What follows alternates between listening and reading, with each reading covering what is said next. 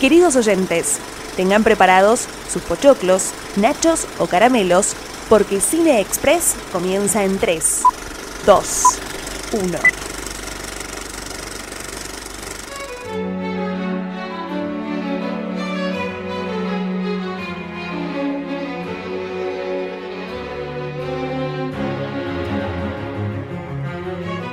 Bienvenidos, bienvenidas a un nuevo episodio de Cine Express. Mi nombre es Max Tchaikovsky y no estoy solo en esta mesa cinéfila. Hoy me acompañan, como siempre, señor Santiago Morini. Santiago, ¿cómo estás? ¿Qué haces, Max? ¿Todo bien?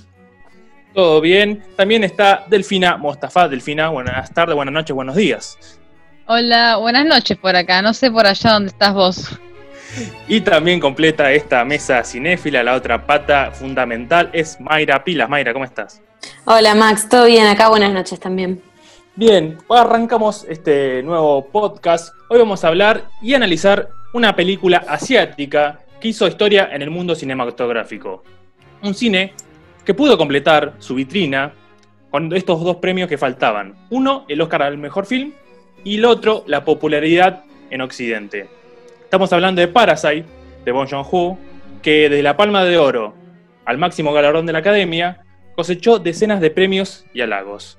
Pero no es casualidad que una producción de Corea del Sur haya obtenido este reconocimiento, porque son un poco más de 30 años que la filmografía asiática, en especial la surcoreana, eh, viene un poco teniendo ese alto nivel de calidad de film. Es un momento eclipsada ¿no? por Kurosawa en los 50 y los 60, por China con Wong Kar-wai en los 90, pero Parasite eh, como decía, tuvo el camino poco allanado de los 80 hasta el día de hoy por directores que fueron encargados de abrir las puertas al mercado internacional. Un ejemplo, eh, Inko Watay con Mandala de 1981, La Mujer Sustituta en 1987, que tuvo un buen paso por el Festival de Venecia. Después hay una meseta en el cine surcoreano de los 90, como decía, eh, por Wong Kar Wai, el, film chino, su estética tapó un poco, eclipsó al surcoreano, y al principios del 2000 fue la explosión definitiva del cine surcoreano, gracias a Chang Hung Park con su trilogía de la venganza, la película más conocida es All Boy, que ganó el premio del jurado en Cannes y que tuvo su remake en Hollywood. Creo, creo que todo el mundo conoce más All Boy que, que toda la trilogía. Sí, que después, bueno, Hollywood se encargó de destrozarla un poquito, ¿no? Eh, y paralelamente a este siglo surgían cineastas como Hong Sang-soo, Lin Chan-dong y nuestro director estrella, que vamos a hablar hoy, es Bong Joon-ho, un director de 50 años que tiene 8 películas en su haber solamente. Un hombre que estudió sociología, porque su familia de clase alta no quería que se dedique al cine, por eso podemos ver reflejada en su filmografía el contenido sociológico que abarca de Barking Dogs Never Fight, del 2000, hasta Parasite, 2019. O sea, son 20 años de Bond, ha reflejado la realidad de Corea del Sur, un país que reina el neoliberalismo y el neocolonialismo. Hay que decir que está bajo, obviamente, Surcorea, bajo el manto económico y social y militar de Estados Unidos, y Parasite deja de entrever ese colonialismo occidental en su tierra porque no es solamente conflicto entre pobres y ricos, sino además que es un manifiesto eh, sociopolítico. Así que, chicos, si quieren arrancar, eh, abro juego, vamos a hablar de esta obra maestra llamada Parasite. Muy bien, hay que advertir que la cosa viene con spoilers, un análisis que queremos hacer lo más profundo posible, así que es para escuchar después de ver la película, eh, que la pueden encontrar en Netflix, así que Facilito, facilito. Y si no, bueno, ya saben, las páginas oscuras de internet, ahí la encuentran también. Eh, y en Flow, si no me equivoco también, ¿no? Sí, sí, tuvo su paso primero por el Festival de Mar del Plata. Ustedes, chicas, la vieron acá. Sí, de hecho, esta película tiene una historia muy rara, porque, como bien decías, Max, y te felicito por la cantidad de nombres asiáticos que metiste. Todos como en tres partes, ¿viste? Bon no, y todos así. Me sorprendió el tipo, tiró una catarata de, eh, nombres impresionante. Soy, eh, soy fan, soy fan, soy fan del surcoreano. Se, se, notó, te digo que se notó. Pero tuvo una historia interesante porque yo me acuerdo que cuando se empezó a rumorear, o, ya se la conocía la película, empezó a, aparecer en distintas páginas de, de internet que se podía ver con muchísima anticipación. No, no, no sé bien eh, cuándo se estrenó específicamente esta película, pero Cáncer, acá mayo. como que empezó a correr el rumor que seguramente iba a estar en el Festival de Mar del Plata. Entonces yo dije, bueno, Y, Y en el Festival de Mar del Plata se empezó a correr el rumor de que iba a estar en el cine comercial. claro, Así que también era una de las películas que más costaba eh, conseguir entradas. Yo recuerdo que, que, que Santi, por ejemplo, creo que con Max fueron a ver en la primera función. Parasite estaba en la funciones. categoría panorama, no era que competía dentro del festival, sino que se presentaba en esa categoría.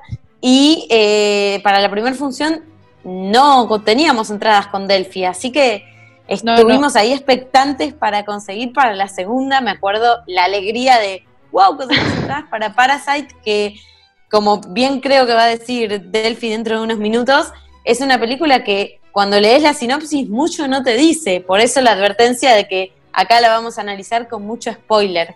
Me acuerdo que ese, ese día habíamos visto, yo por lo menos había visto cuatro películas, Parasite era la cuarta, ya estábamos con la cabeza medio en cualquiera, nos tuvimos que ir antes del final de una para poder entrar en la función. Mi tía nos guardó lugar, la sala estaba repleta y fue una ídola. un espectáculo. No me olvido más de esa experiencia. No, realmente sí, porque es, como un fenómeno ver Parasite. Y es verdad esto que decís, porque yo me esperé. Cuando venía el rumor dije, tengo ganas de verla, me pasaban el link y yo decía, "Mm, no, no te tientes. Eh, y al final esperé hasta el festival porque tenía muchas ganas de verla en pantalla grande. Ya me habían generado mucha expectativa, pero yo no sabía bien de qué trataba la película, porque la gente me decía por todos lados, en las redes sociales, no busques información de la película. Y lo que había leído era una sinopsis que se las puedo eh, recordar, creo que decía, bueno, una familia de, desempleada, que sería los Kim, que ya vamos a estar hablando en profundidad de ellos, que de repente empiezan a relacionarse cada vez más con una, con una familia rica a partir de que uno de ellos consigue trabajo en su casa. Algo así, yo no, no sabía lo que se venía, ¿no? Pero Si no era muy que- vendedor. eh, No, la verdad. Eh, pero una película que tiene de todo, ¿no? Que podríamos decir que es una comedia, pero que después nos introduce drama, tragedia, mucho suspenso. Y que todo empieza con esto, ¿no? Una familia marginal que se vale de estafas y de distintas estrategias para sobrevivir en una, so- en una sociedad absolutamente dividida, absolutamente eh, atravesada por estas relaciones de poder entre los que lo tienen todo y los que no tienen nada y algo que el director sabe reflejar muy bien en sus películas, esta lógica con este mensaje, como decía Max, eh, contra, contra ese capitalismo tan fuerte que genera estas divisiones sociales, estas distintas clases, eh, donde algunos pueden hacer lo que se les cante y otros tienen muchas necesidades, como esta familia, los Kim, que si quieren empezamos analizándolos a ellos porque hay un montón de subtramas para analizar acá, la verdad. dale, metámosle nomás. Me encantó. Bueno, la película arranca ya con el primer plano de la casa que está en subsuelo. ¿no? El primer plano, la ventana, las ventanas van a jugar un rol importante. Todo, toda la película es geométrica, todos los planos, eh, ninguno está de más. O sea, todo plano es- tiene un lenguaje cinematográfico terrible. Creo que ahí hay que sacarse Sí. el sombrero y bien merecido tiene Bon Joon-ho eh, ganado el premio a Mejor Director, porque cada plano Sí. está pensado y te dice cada cosa. O sea, el primer plano ya ves las medias colgadas y después lo segundo que ves es un chico buscando wifi, o sea, buscando internet, ¿no? Justamente cuando tiene. Sí, la- Ujú. eh, Es verdad, es verdad. lo que decís vos, las ventanas, la verticalidad, eh, las locaciones, la, la casa donde sucede la mayoría de la película está hecha para la película. O sea, la, Sí. Diseñaron, la diseñaron eh, porque eh, el director dijo tiene que ser así. Y todos te dirán, che, pero las ventanas, los ventanales no son muy funcionales. No importa, tiene que ser así, por una cuestión de luz eh, que también tiene que ver eh, con eso. Hoy Sí. Eh, Max decía recién que arranca, por ejemplo, con esta familia que vive en un semisótano, creo que se llama, que Sí. son casas Sí, comunes, ¿eh? no, no es que, si bien está, está para la clase baja, pero no, no es que esta familia era como extremadamente de clase baja, sino que son casas No. eh, que, que son comunes encontrar, pero esto que dice, tiene una pequeña ventanita donde por lo menos le entra luz. Entonces, es como esto, estamos bajo tierra, pero podemos levantar la cabeza, no nos sentimos tan mal del todo. Y eso tiene que ver con algo que, que después se va a ir desarrollando, digamos. Pero esto de dónde vive cada uno es recontra importante en la película. Sí, tenemos que decir que nada está librado al azar, como decía Max. Todo tiene una razón de ser, las formas, las construcciones, la luz, objetos que por ahí vemos pasar y no le prestamos atención y la ves a la película una segunda vez y decís, ah, por eso está ahí. Tal Eh, cual. Sí, a mí me repasó eso y ahora también me acuerdo que ya desde el principio de la película empezamos a conocer a los Kim, cuando ellos están eh, armando las cajas y las llevan a la pizzería y empiezan a distraer a la chica de la pizzería para que les pague todo porque ella les quería descontar una parte de la plata por armar mal las cajas. Sí. Eh, y al final la distraen y es como que la sofocan, se ponen todos alrededor y ya empezamos a ver un poco de la lógica de cómo se maneja esta familia, que saben aprovechar las oportunidades para sobrevivir en este, en este medio en el, que viven, en esta sociedad tan, tan dividida, con tantas desigualdades. Es que de hecho en esa escena, Delphi, eh, se puede ver cómo en realidad es un anticipo de lo que va a pasar después. Es como ellos en realidad como familia buscan conseguir un trabajo en esa pizzería a través de todo el verso que le dicen a esa empleada, que es un poco lo que después logran eh, llevar a cabo con eh, la casa donde se meten a trabajar.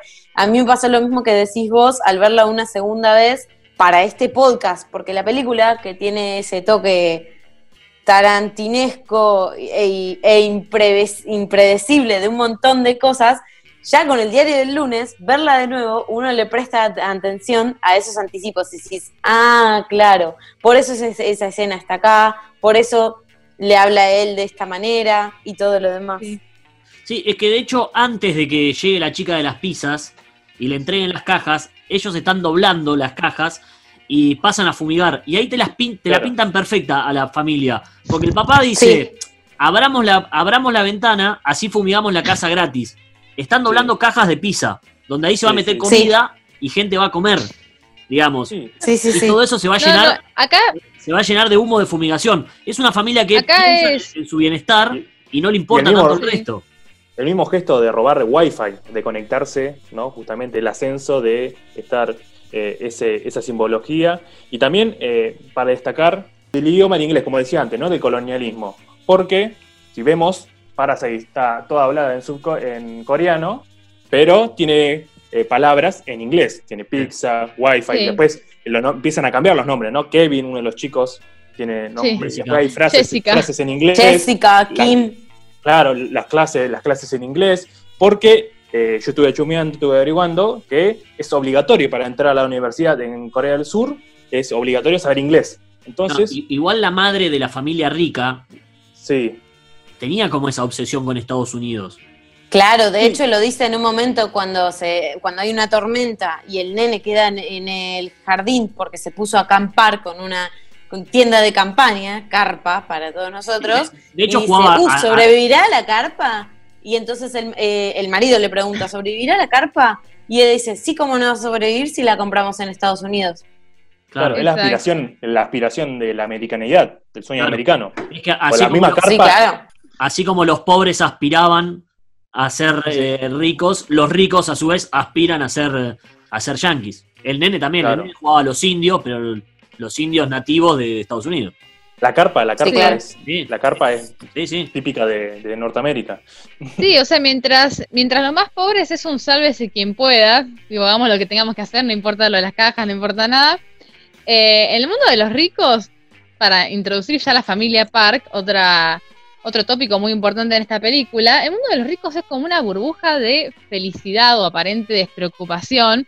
Lo tienen todo. Si quieren organizar algo, no tienen que hacer un plan, sino que lo hacen improvisadamente, como cuando hicieron el cumpleaños de, del menor. Eh, para ellos es todo divino, todo hermoso, y al mismo tiempo el director nos plantea unos personajes que si bien parece que lo tienen todo, son muy ingenuos, y eso le da también el humor eh, negro a la película. Se creen todo, tipo, lleg- llegaron unos desconocidos y vos aceptás todo lo que te dicen, es así. Y, muy poco empáticos también, porque, pero empáticos no por, no por el sentido de maldad, sino por la ignorancia, por vivir en esta mm, burbuja country. Me hace acordar mucho al libro este de Las viudas de los jueves. Viste, cuando tenés una idea de vida y un estilo de vida que es eso, es vivir en una burbuja. Entonces, justamente sobre el final de la película, cuando inter- eh, deciden improvisar este cumpleaños que vos decís, la otra familia estaba pasando por un momento re difícil, con una inundación de por medio, por un montón de cosas, y no importa, vos estás a disposición porque sos mi esclavo, porque ya está, ni, ni me importa lo que te está pasando. Sí, Es un Es que poco para así mí- también. total. Y para mí ahí, justo que mencionaste eso, eh, lo de la inundación y demás, la lluvia cumple un papel fundamental. Como decíamos, nada está al azar. Y cuando llueve y parece que a la familia Kim se le va la vida, se le inunda todo, eh, vemos a los más ricos, a los Park, que dicen, no, porque mira qué lindo que hizo la lluvia, mira el sol, mira cómo se limpió toda la ciudad. Y Tal vos ahí decís, wow, Sí, la sí. diferencia de una misma cosa para las dos familias. Claro, bueno, cuando se dice, bueno, que hay gente que disfruta el invierno es porque no sabe, o sea, que es un privilegio de clase, justamente es eso. La lluvia también. cual. Porque uno sabe la gente que realmente la pasa mal de situación de calle, o por ejemplo los, los Kim que viven en bajo tierra, entre comillas, ¿no? Pero también esa, esa, esa escena, cuando vuelven a la casa los Kim, y bueno, estamos como adelantando mucho, pero eh, te muestran, ¿no? Un poco como la ciudad está dividida, eh, la, en caída, la- los barrios, ¿no? Las rejas, o sea, todo como un- amurallada, muy separada entre las casas de los ricos, que acá también, o sea, tenés- está muy dividida. O sea, lo que tiene Parasite, eh, que tiene un lenguaje universal, o sea, está filmada en Seúl, en Corea del Sur, pero puede haber estado hecha en, en Palermo, Soho, en Londres, en, en Estados Unidos, o sea, es universal su lenguaje, o sea, su, su lucha de clases. Sí, que en realidad no sé si es tanta lucha de clases, porque es más bien aspiracional. Y mm, alguna vez escuché que, que Bon Joon-ho lo que, lo que quiso hacer con esta película es que no haya ni buenos ni malos. Y No, todo, obvio. todo- así, como la lluvia es según para quién eh, es buena o es mala, acá con las personas pasa lo mismo. Es, bueno, no hay un villano en esta película, hay actitudes que por ahí hay momentos que algunos van a ser más generosos que otros y después por ahí puede cambiar y ser eh, más, más malo o, o más, no sé si la palabra es malo, me parece que es egoísta. Y más que lucha de, de ricos contra ricos, que si bien es el planteo principal que hace, o, o el general que hace la película, cuando te vas metiendo más, y es medio como de pobres contra pobres. Y, y- Claro, y quién puede pisar Bueno, yo en eso, ¿Quién puede pisarle más la cabeza al otro para, para sobresalir? Tal cual, Santi, yo en eso tenía algo para aportar que mm, en otro momento, porque es que es una película tan emocionante que es verdad, nos adelantamos mucho, ya estamos hablando del final y tenemos todavía mucho podcast por delante. Exacto, Sí, sí. porque tenemos mucha podcast por delante para ir y volver y centralizarnos en algunas escenas y en cómo se fue desarrollando todo, eh, sin necesidad también de marcar una cronología, porque como bien dijimos, espero que esto lo estén escuchando los que ya vieron la película, si no pongan pausa ahora, todavía están a tiempo y retómenlo después de verla. Eh, yo había leído en la revista Forbes, o Forbes, no sabemos cómo quieran decirle, eh, siete cosas que no sabías de Parasite. Y si bien las puedo desarrollar más adelante, quería mencionar ahora la primera, por esto que decís, Santi. Eh, por ejemplo, la primera dice que se inspira en vivencias del actor. Bon Joon-ho tomó sus propias vivencias para desarrollar el guion de Parasite, porque cuando era joven trabajó como maestro particular en casa de una familia acomodada de Corea del Sur, y de ahí parte la trama. Y en algunas entrevistas, él mismo confesó haberse sentido un intruso dentro de esa fam- familia al vivir en un mundo al que no pertenecía. Y creo que esto es un poco lo que, lo que estábamos diciendo, ¿no? Independientemente de, de haber visto o no entrevistas al director, estaba muy, muy bien planteada esa diferencia de clases y esos dos mundos, esa burbuja y si te dejan entrar o no y hasta dónde. Porque al final la única que más o menos le, eh, no distinguía era la hija que se enamora de su tutor, pero después estaba todo muy dividido. Sí. Y ya que, ya que mencionás eso, ¿no? Eh, Bon Joon-ho trabajando eh, en una casa de, de gente más pudiente, me recuerda también esta temática que ya vemos cuando están todos desempleados y el hijo de, la familia Kim consigue su trabajo gracias a un amigo en la casa de los Park. Y lo que le dice el chico es, yo no pude seguir estudiando en la universidad, mi hermana tampoco, no tenemos los medios, eh, él había intentado entrar varias veces a la universidad, la hermana quería estudiar arte, tampoco podía. Eh, la diferencia de oportunidades ¿no? para los jóvenes en relación al futuro, en relación al estudio y las limitaciones de este sistema, donde parece que todo vale y todos quieren entrar al sistema, pero hay muchos que quedan fuera, lamentablemente. Y este chico lo que tiene que hacer es falsificar junto con su hermana certificados de que estaba estudiando en la universidad. Eh, así que también es otra temática importante que toca, ¿no? La grieta eh, entre los que pueden y los que no. Esa lectura de la meritocracia, o sea, porque tiene muchas capas, es como una cebolla Parasite, porque realmente vos decís Parasite, sí, ¿quiénes son los parásitos? Los yankees, que nos metieron 20.000 tropas militares en el país, los tipos que quieren subirse a la escala social de la PARC, los PARC queriendo ser Estados Unidos, ¿entendés? O sea, tenés eh, todo un globo, todo es un círculo de, de- de parásitos. Bon Joon-ho, al haber estudiado sociología, le da esa lectura, que también la tiene en otras películas, como No Piercing, Memoria de un asesino, en Mother, o sea, el tiene esa mente, en Oka, eh, tiene esa lectura de sociológica, eh, esa lectura que, que lo lleva a hacer esta, esta maestría. Una lectura que encima también, eh, bueno, se ve reflejada en esto de que ellos hacen todo el esfuerzo, el, el chico y la hermana, por entrar en este círculo, por tener la posibilidad del trabajo. Y cuando va y presenta el certificado, la mujer le dice, mira, a mí ni me importa el certificado, porque te recomendó tal. O sea que ni siquiera, teniendo la clase social que tengas, un certificado de una universidad te va a valer. Lo que valía Claro. era que lo recomendó alguien de su confianza que ya estaba dentro de ese círculo, dentro de ese círculo y de, y de esa burbuja, que es lo que después da pie a que toda esta familia vayan haciendo trampas y, y cosas para ir metiéndose. Es esa cadena de recomendaciones que la señora Park dice que es un círculo de confianza y ellos usan a su favor, pero na- Sí. nada vale más que la recomendación de alguien de tu misma clase, Obvio, contacto mata currículum, dice. es verdad, es así. tal cual. Otra, otra cosa muy, muy universal. Eh, y ya que mencionaste a los Park, quiero volver un poquito a ellos, porque ahí el único que prende un poco las luces es el nene más chiquito, que se da cuenta de que algo pasa, de que todos en la familia eh, Kim huelen igual, y ellos empiezan a esforzarse por cambiar los jabones o cambiar el shampoo y demás para oler diferente. Eh, y un chico que también recibe, bueno, tiene conocimientos de código Morse, recibe algunas señales de las que ya vamos a hablar. O sea, el único que prende un poco los faros, digamos. Bueno, Sí, código Morse es culpa de los scouts, los scouts que le metían en, en la cabeza. No sabía que iba a tocar este comentario. Te juro que cuando tantas veces nombraban los exploradores dije, me va a tocar el comentario. Obvio. Hacete cargo, hacete cargo. Sos vos, No te quiero- Santi, sos vos. No te quiero decir que no descubrí a nadie si me pasaba a mí, ¿eh? a pesar de que fui scout, soy scout. Eh, no, no descubrí a nadie. No, pero también algo interesante que tiene este nene, que en realidad no es culpa del nene, sino que por ahí es culpa de la madre, y por eso Hmm. empieza a funcionar todo el plan de, de empezar a meterse en esta casa, es esa idea de que son especiales. Era un nene que dibujaba, y la madre como Claro. que... La madre dice, no, Sí. este chabón tiene un talento espectacular. Es Picasso, es Picasso. Y fíjate que, que Jessica, o sea, la hermana que se termina metiendo, Sí. lo googleó. O sea, con, conoci- con conocimientos de Google. Dice, no, yo busqué eh, terapia del arte, qué sé yo, le explica a la familia. Eh, entonces, como el verso ese de también sentirse especial y esto de, de estar viviendo en su propia burbuja. Y hay, hay otra cosa que eh, la voy a comentar ahora. Es para, era para más adelante, pero la voy a comentar ahora. Dale, dale, manda. Dale. que los Park eh, nunca tienen referencia de lo que está pasando. Y una escena recontra clave es cuando se quedan dormidos en el sillón y abajo de la, y abajo de la mesa está metida toda la familia. Y eso, Sí. quieras o no, es medio como una referencia que la clase alta no mira para abajo.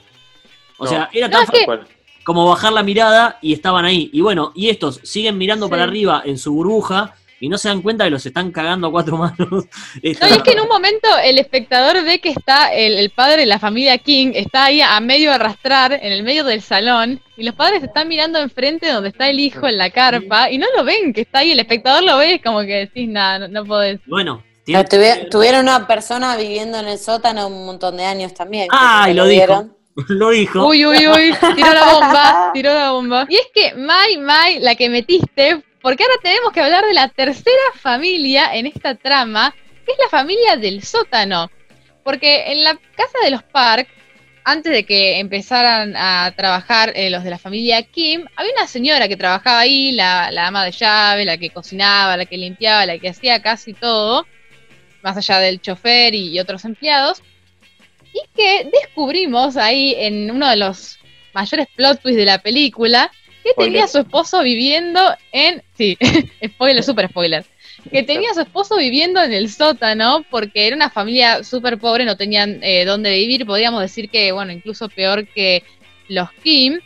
Eh, y eso también se ve reflejado con lo que hablábamos hoy de las ventanas, porque en el sótano donde vive el esposo de esta mujer, ni ventana tenía, ni un rayo de luz.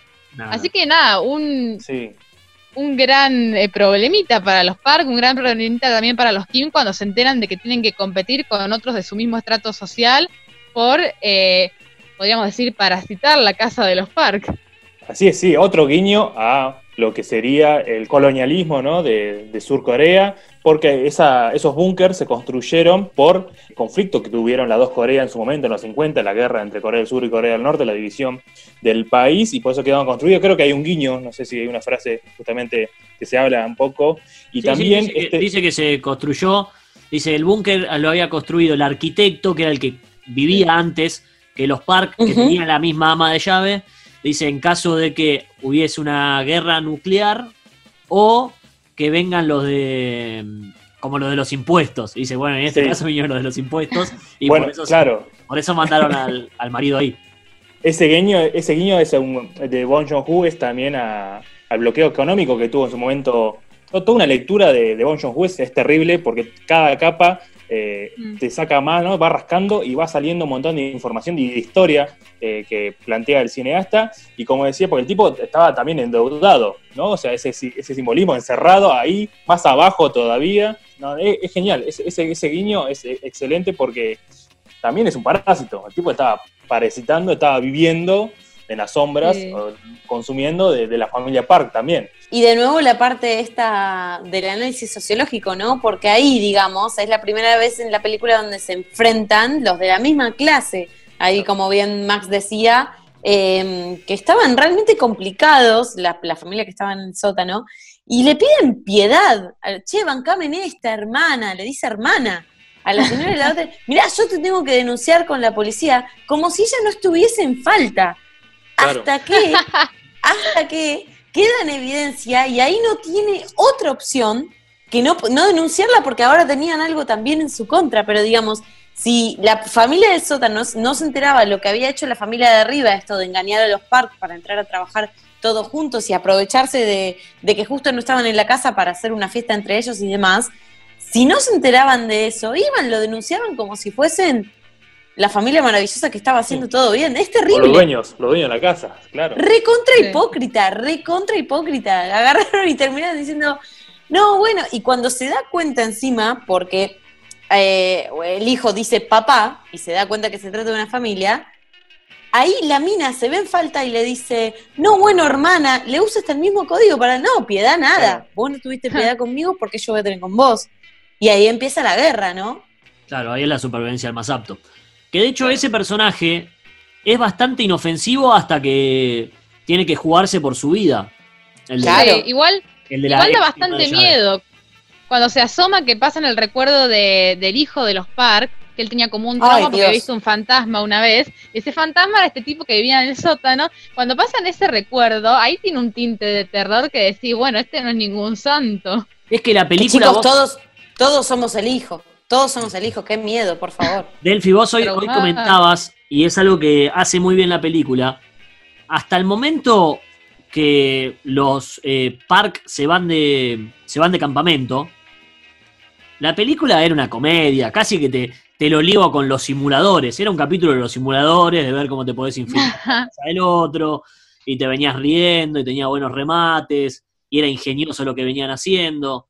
Ahora, se hace de noche, se larga a llover, están solos en una casa gigante y suena el timbre. Decime si no es una película de terror.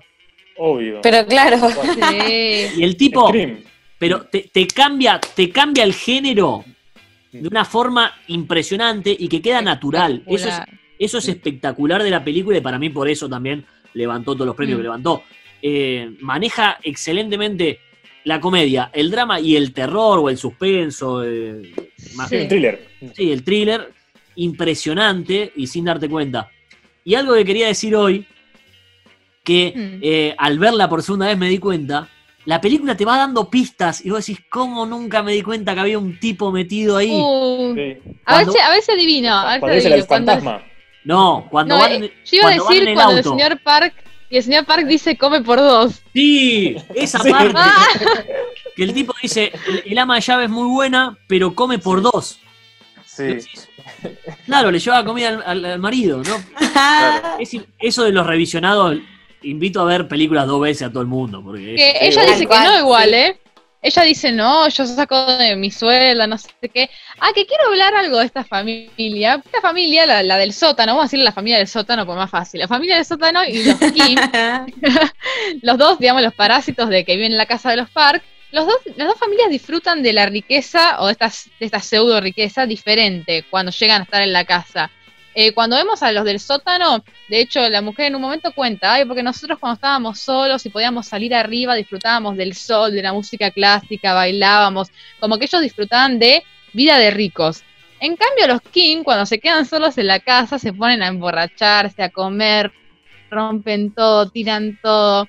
Excepto por ahí la hija, que se tira en la bañera y es como que mirando la tele ahí, de hecho, su hermano le dice, vos sí que encajás acá.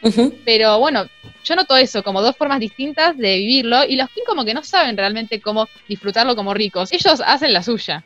Y hablando un poco también de la casa y de la lectura y del lenguaje cinematográfico, eh, esa división, ¿no? Justamente que eh, dice en un momento una palabra el señor Park, no soporto a la gente que cruza la línea, eh, se ve, uno lo invito a, a ver en YouTube, está, ¿no? Justamente estos planos donde la línea de, de la ladera, la línea de la ventana, donde ningún personaje cruza eh, la zona de- del otro personaje, ni los Kim con los Park, ni los Park con, con los Kim, ni la ama de llaves tampoco. Y también de destacar cómo van parasitando los Kim a la casa, ¿no? Porque el detalle del durazno es excelente, la pelusa del durazno es sublime.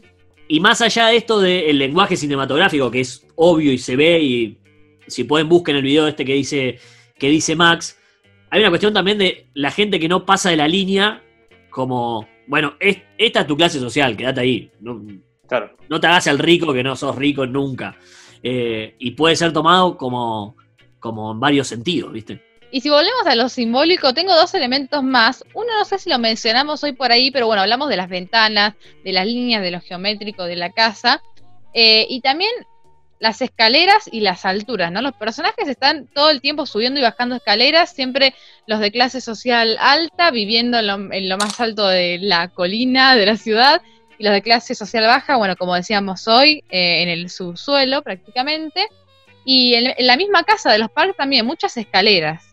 Y el otro elemento del que quería hablar, que no lo hemos mencionado, o creo que yo lo mencioné por arriba, es el olor, porque siempre está este, este elemento constante, ¿no? Del olor de la pobreza. En un momento el señor Park dice no, porque ese olor que tiene, que tiene mi nuevo chofer, que es el olor de todos los que andan en el metro, ¿no?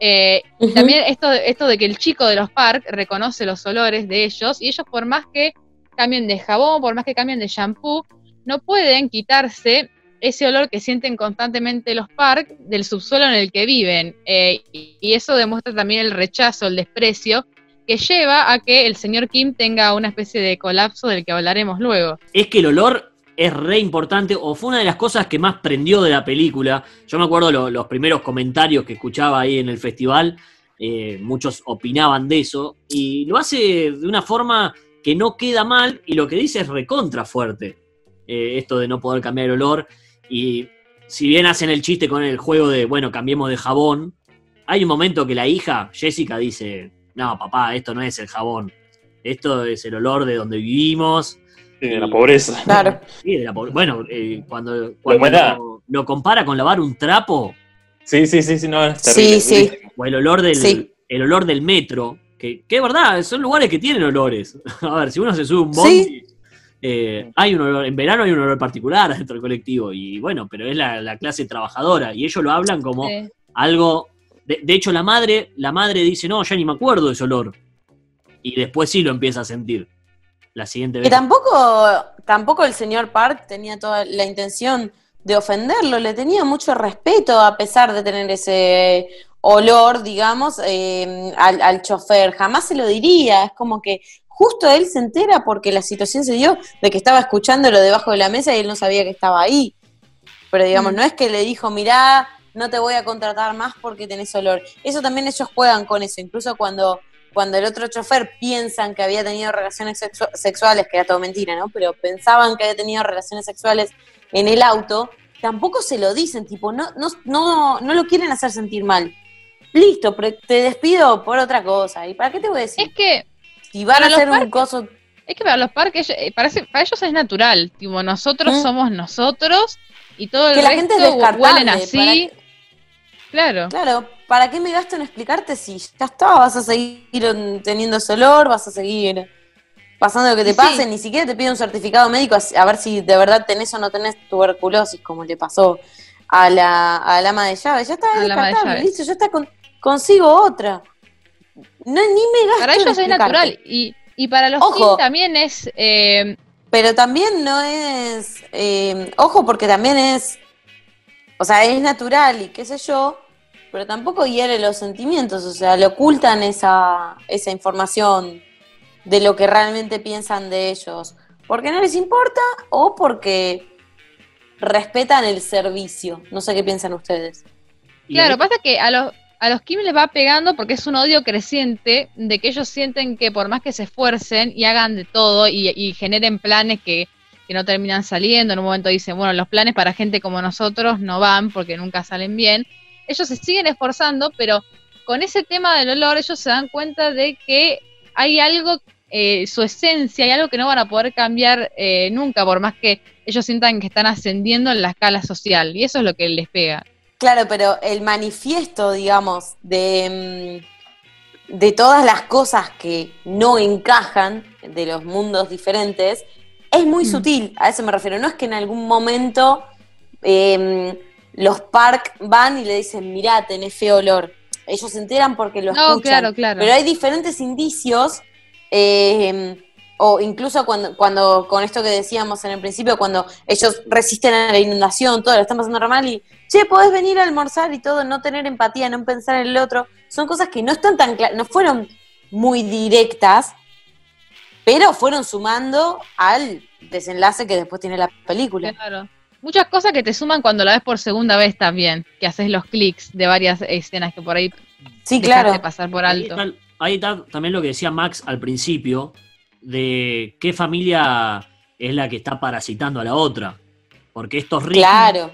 estos ricos que no hacen nada, en toda la película no hacen nada. Nada. Digamos, tienen que resolver el cumpleaños del hijo, bueno, llamemos a otros y que lo resuelvan. Y, Ah, Sí. También son parásitos. Son parásitos. Sí, total. y donde uno ya no le puede dar más nada, lo, lo descartan y contratan a otro. Sí, Entonces, está, para mí el título está recontra bien elegido. ¿Y saben Sí. qué? Quiero vol- volver un poquito a la familia del sótano. Cuando salen de, de ese búnker y que tienen en el celular las pruebas de que la otra familia también está parasitando la casa, se están aprovechando de ellos y los amenazan, eh, me gusta cuando el, cuando el esposo dice, wow, parece que tuviera el botón para activar una bomba o un, o un misil nuclear en mi celular. El poder que tiene la verdad ante toda esta mentira que construyeron, ¿no? El es algo muy real o muy actual que lo podemos ver reflejado en un montón de cosas. Les quiero decir algo más de- del señor del sótano, que Bien. me parece re interesante también que es un personaje que no aspira a nada tampoco. Él vive en lo más bajo de todo y está hasta casi feliz razón. de vivir ahí abajo. En un momento le dice a- al padre, le dice, yo ya no me acuerdo si nací acá, yo creo que me casé acá, a mí me dan comida, estoy feliz. Y tiene como esa imagen de, de idolatrar a, a los parques. al señor Park. De hecho, muere diciendo eso. Te, te respeto, dice. Y, y termina muriendo. Respect. Sí, sí, sí. Sí, sí, sí. Eh, que es como una especie de. Bueno, ya estoy tan jugado. O sea, ese, ese hombre, si los Park, si los eh, Kim no hubiesen hecho todo este lío de, de haberle negado la ayuda a la señora, la película se hubiese resuelto de otra manera. Esa, esa familia Mm. ya estaba entregada. Estaba entregada al sistema a no querer escalar. Y, y en No, cambio, está acomodada, sí. Eso, eso también, eso de, de la pobreza como eh, opción y como, eh, a ver cómo decirle la palabra, ¿no? Que, que no suene mal, sino como Como, que sentís que no podés. Sí, sí, como, una, sí, como una resignación, una resignación, ¿no? Pero que está cómodo con su posición social. Soy un Claro. parásito, estoy tirado ahí en el búnker. Claro, sí, sí. Pero también puede, puede a mí me, me- me surgió como que podía hasta llegar a ser peligroso. Porque, ¿qué ¿No pasa? te dio con este- lástima? ¿Cómo? No te dio lástima. Sí, pero también como planteándolo como, ¿qué pasa con este tipo que ya está, que no aspira a meterse adentro del sistema? ¿No puede ser el que termina destruyéndolo? O, eh, o el que... Es que, Es que termina es, que es, dándole un, la es un espalda. tipo es un tipo que ya no tiene nada que perder. Claro. Claro. Justamente por eso no le importa nada y agarra y eh, chicos es el asesino. Sí, sí, sí. Es el que sobrevivir. desencadena. Es el asesino. A ver, ese sentido así porque literalmente agarra un cuchillo y va y como si nada lo clava. Pero en realidad la primera muerte, la asesina fue fue la mujer de, del chofer Kim. Cuando empuja por la escalera a la mina para que no se acerque y ya está, ya está, Claro. la tira, se desangra. Claro, y ni, ni sí. importa, ni importa. Bueno, pero el ¿Por tipo qué? estaba, después le- al tipo lo encadenan. O sea, el tipo también estaba, o sea, por algo la reacción es todo un círculo también. O sea, lo, lo encadenan Sí. los Kim, lo mismo, la misma clase. La misma clase la Sí, encadena.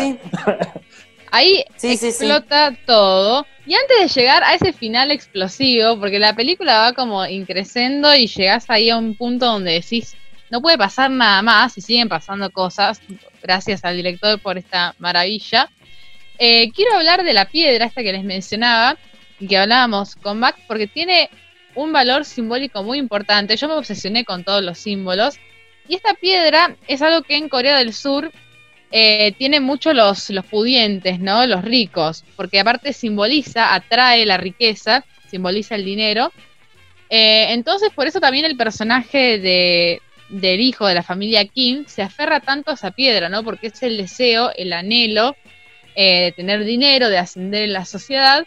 Y yo leí una teoría sobre esta piedra en internet, porque me gusta mucho chusmear ahí los comentarios de la gente. Eh, en la escena donde se les inunda la casa, la piedra flota, ¿no? Porque esas piedras decorativas generalmente son huecas. Entonces, esa escena que por ahí nos parece insignificante, donde la piedra flota y el hijo de la familia Kim la agarra, porque es algo súper importante para él, también puede simbolizar la eh, falsedad, ¿no? Porque la piedra es falsa, porque no tendría por qué explotar si es una piedra de verdad. Y me pareció interesante esta teoría, porque es verdad, si nos ponemos a pensar, todo es falso. La identidad de los Kim en la casa de los Park, falsa. La vida de los Park, falsa también, porque una vida donde vivís en una burbuja, pero no estás al tanto de nada, también es falsa. La vida de los del sótano, falsa. Wow. Wow. La igual, verdad, gran análisis.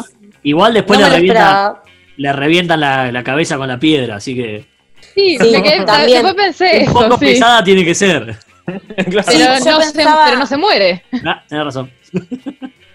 Sí, pero sabe Ah, que tenés queda medio razón. bobo. La piedra lo termina salvando, no lo hace millonario, pero lo salva, porque si fuera Tenés otra razón. piedra, Yo capaz- pensé que ibas, que, que, que ibas a decir algo así como, como que no sé, que la, la, mm, la propia falsedad era lo que te mataba, no sé, algo así. Pero la verdad que no me esperaba este análisis de, de una piedra. Mirá que presté atención a muchas cosas, pero no pensaba, no, no me esperaba todo esto. Es que creo que una de las primeras imágenes que están, ¿no? Que la agarra Kim.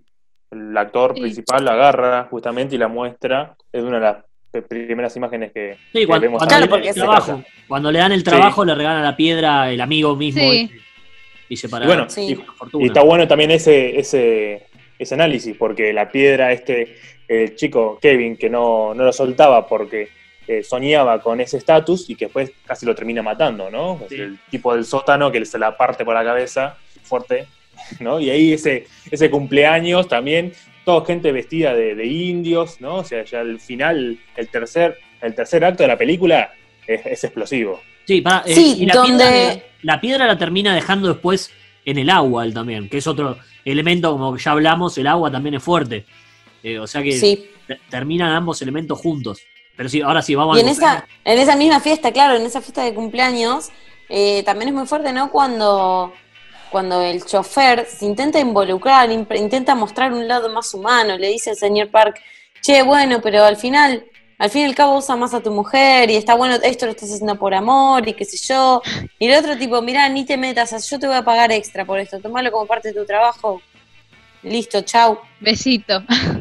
Es también que- un poco fuerte, ¿no? Todos esos indicios que termina con el tema de- del olor, porque a él, él es un Mm. momento realmente muy desesperante donde mm, al padre se le está muriendo su hija, porque se le está muriendo, se está desangrando, nadie lo ayuda a tapar esa herida, ni a llamar a los médicos, ni nada, mientras que al chico más chiquito de los Park le da un ataque y ellos sabían que tenían 15 minutos para llevarlo y pretendían que el padre que está viendo a su hija morir deje todo para llevar al hijo, porque la vida del Aunque hijo no vale sabían, más. ¿eh?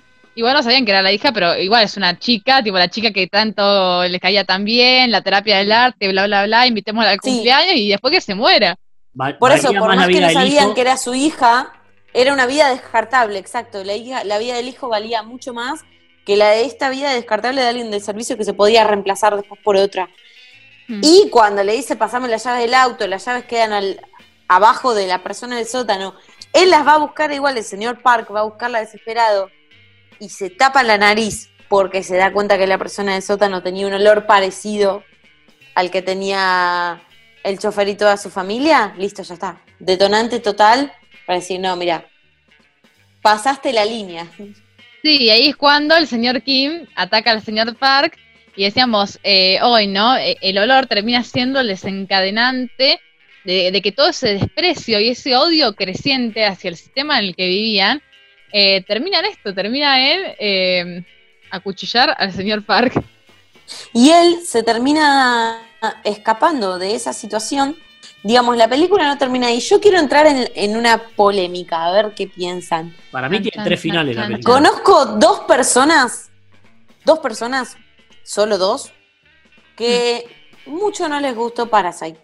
Cosa que yo no puedo creer porque a mí me encantó. ¿Qué dicen Plot estas twist. personas? Dicen que está buenísimo los plot twists que tiene y todo, pero que no es ni más ni menos que una película de Tarantino. No lo sorprendió por eso. Es un recurso ya utilizado por Tarantino. ¿Qué piensan ustedes? No, porque No. al contrario, si es el cine coreano, o sea, al revés, porque Tarantino se inspira en el cine asiático. O sea, es. No, no, ni- eh, no importa quién se inspira en quién, sino si es lo mismo o no. no, no es lo mismo, no, no es lo mismo. No, no, porque no. ya es, es una temática, esa violencia extrema es característico de un cine, del cine asiático. Japonés, lo vimos en Olvo y lo vimos en un montón de películas, por eso. Creo que es el desenlace que también tienen eh, Crónica de un asesinato, o Memoria de un asesino.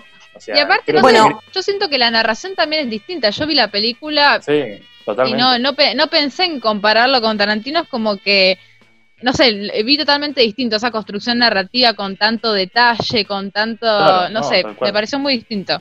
Bueno, para mí la diferencia con una película de Tarantino va también por ese lado y ahí me meto en lo que creo que va a decir Santi en menos de un minuto y es que la película tiene como más de un cierre, más de un final.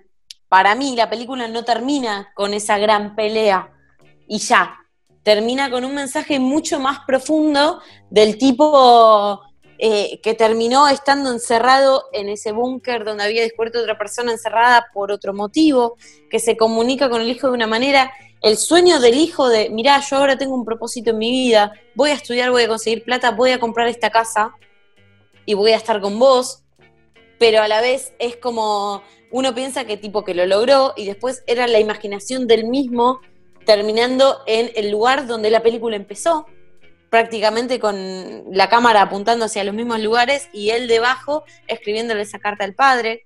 Para mí, la, la diferencia con una película de Tarantino es esa, la manera de narrar toda la película, pero también el final, y no quedarte en que en lo violento es lo más sorprendente. A mí, la parte donde él se imagina comprando la casa y abrazando a su padre después de tantos años, me conmueve un montón. Es que sí, yo dije eso. Para mí la película tiene, tiene un único final, digamos, pero si vos por ahí te levantaste del cine o apagaste la tele eh, después, de, después de la fiesta, podés decir, ah, bueno, terminó todo mal.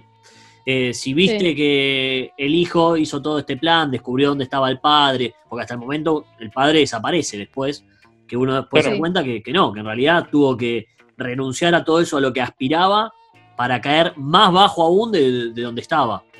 Eh, Sí. Sí, pero de hecho, la película termina.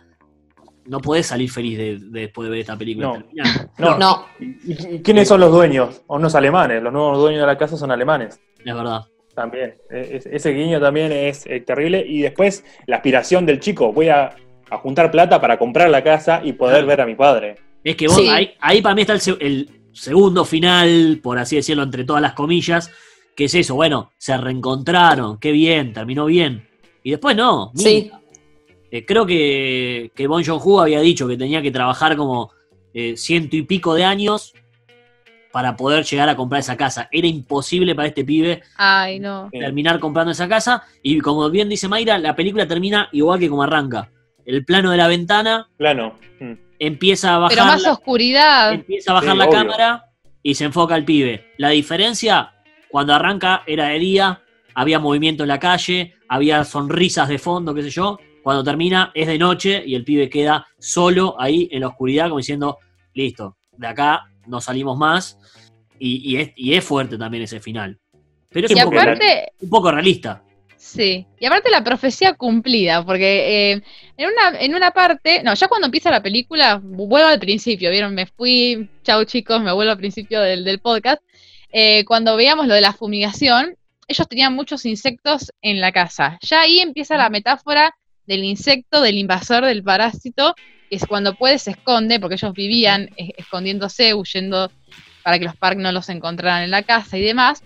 Esa metáfora atraviesa toda la película, eh, también en relación con el nombre de la misma. Y en una parte, la señora Kim dice, ay, le dice a los chicos, si su padre se encontrara en problemas y todo esto se, se nos va de las manos, seguro que va a huir y se va a esconder en la oscuridad como una cucaracha.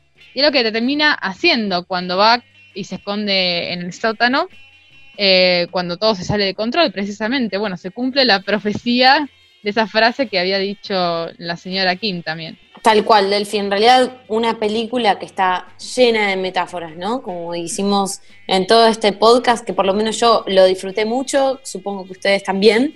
Eh, era una charla que teníamos pendiente porque, bueno, los horarios del festival nos hacen salir a la madrugada de las salas de cine y no habíamos podido hablar de esta manera. Qué lindo poder charlarla y compartirlo con el resto de personas porque estamos hablando de una película que nosotros vimos en noviembre en el Festival Internacional de Cine de Mar del Plata. Eh, Max creo que la había visto incluso antes. Y hoy por hoy estamos hablando de la primer película no norteamericana que ganó el Oscar a Mejor Película del Año. Altamente recomendable. Nosotros somos fanáticos los cuatro de, este film. Véanla, se estrenó hace pocos días, eh, el primero de septiembre del 2020. En Netflix está disponible no se la pueden perder. Eh, y bueno, llegamos al final de este podcast. Gracias, Santi, gracias, Max, gracias, Delphi. Te repito, lo disfruté mucho, mucho, mucho y será hasta el episodio que viene.